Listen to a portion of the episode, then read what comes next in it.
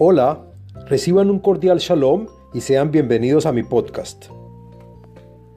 Shalom Aleichem. En este podcast hablaremos de nosotros como individuos y en pareja.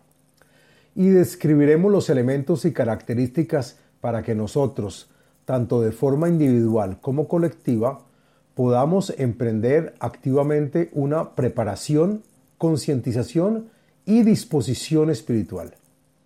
Hablemos del individuo. Como individuos debemos proponernos tener una vida de paz, tranquilidad y amor en total coordinación entre cuerpo y alma, a fin de concretar todas nuestras metas, tanto materiales como espirituales. Ya hemos dicho que el individuo es el átomo de cualquier relación espiritual. La realidad espiritual solo se revela como mínimo en una relación binaria espiritual entre dos individuos en condiciones recíprocas. La molécula de la espiritualidad está compuesta por dos átomos, dos individuos, el que da y el que recibe. Los aspectos intangibles o inmateriales del individuo, por ejemplo la parte psicológica, mental, intelectual, emocional y social, le ayudarán a establecer y determinar en buena parte la composición de su sistema espiritual.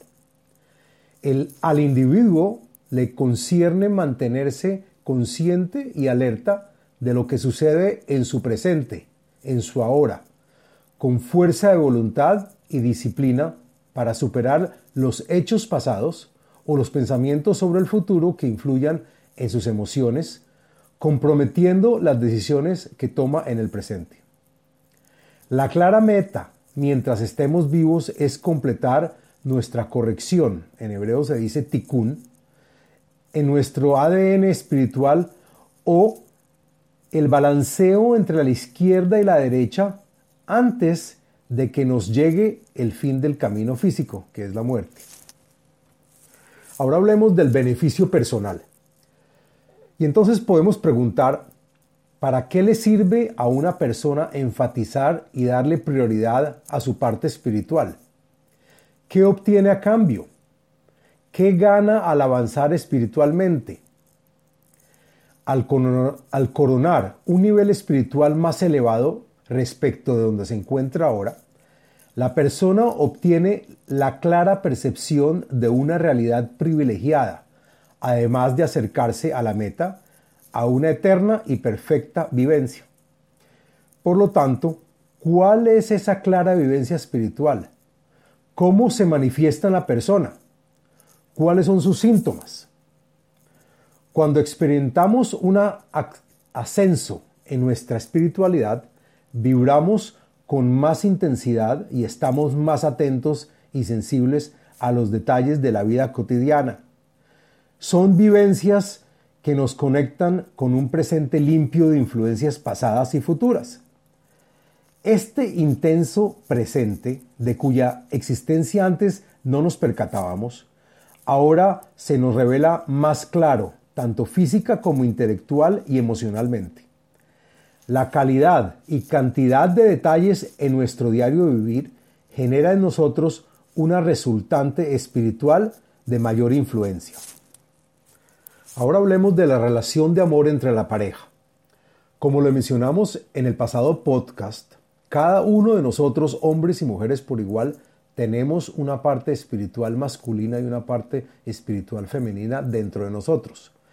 En el sistema espiritual, la parte femenina es la parte receptora y la parte masculina es la parte que, que da, la parte que influencia. El marido debe ver en su mujer el reflejo de su parte femenina. La mujer es la expresión de su parte femenina, es decir, la parte receptora del hombre. La mujer, a su vez, ve al hombre como la parte masculina dentro de sí, la parte de dar y de influenciar. La mujer y el hombre son y están para servicio y complemento mutuo en los términos que les dictan el ADN espiritual de cada uno. En el matrimonio, cada miembro se debe comprometer a darse al otro en forma total e incondicional, con honestidad y sinceridad. El lazo del matrimonio es esencialmente espiritual, gobernado por el espíritu conjunto del cli de cada uno. La unión marital es juntar dos mitades en una sola alma, que es el cli de la pareja. El amor puede llegar y permanecer por algún tiempo, pero después, por lo general, desaparece. ¿Por qué? La razón de esto es porque el amor es parte de un estado natural interno de la persona. Este pasajero amor fue generado por un estímulo externo y no desde el interior del individuo. El amor verdadero es atemporal y no está basado en formas ni emociones, no contiene juicios de ninguna índole ni pensamientos pasados o futuros que lo influyan. A amar con nuestro ego se le llama influencia con interés, para recibir algo a cambio, es decir, por la, por la necesidad de recibir. Al amar sin nuestro ego, nos rendimos a nuestra identidad, y es el amor espiritual o el amor verdadero. De otra manera, no puede haber, no puede haber amor real.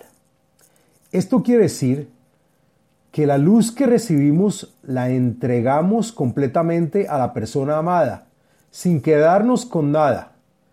Y significa que nos volvemos transparentes sin que nuestro ego se manifieste en absoluto.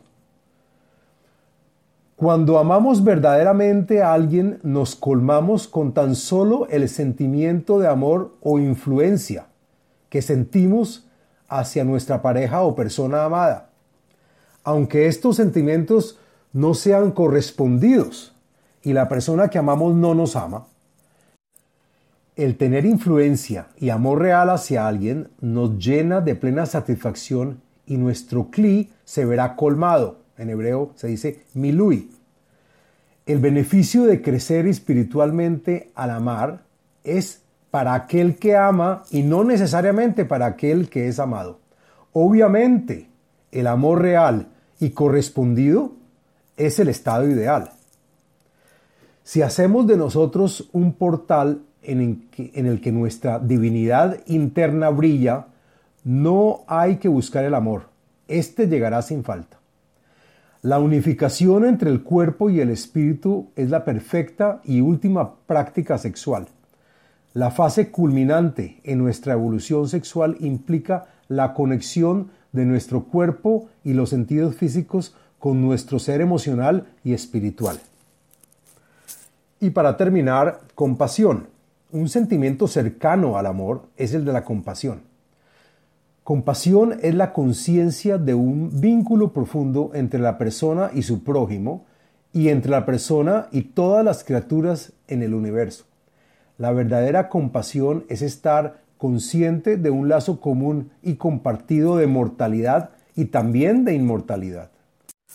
La compasión no solo se mide por hacer algo por otra persona, sino también por estar presentes, conscientes, con integridad y plenitud para con esa persona. Tenemos que llegar al nivel en el que las dos almas entran en coordinación y que en condiciones de arbut o mutua garantía, lo cual explicaremos en el próximo podcast, alcancemos el equilibrio espiritual. Muchas gracias. Les habló Abraham Eisenman, autor del libro El ADN espiritual, método de iluminación espiritual. Sitio web abrahameisenman.com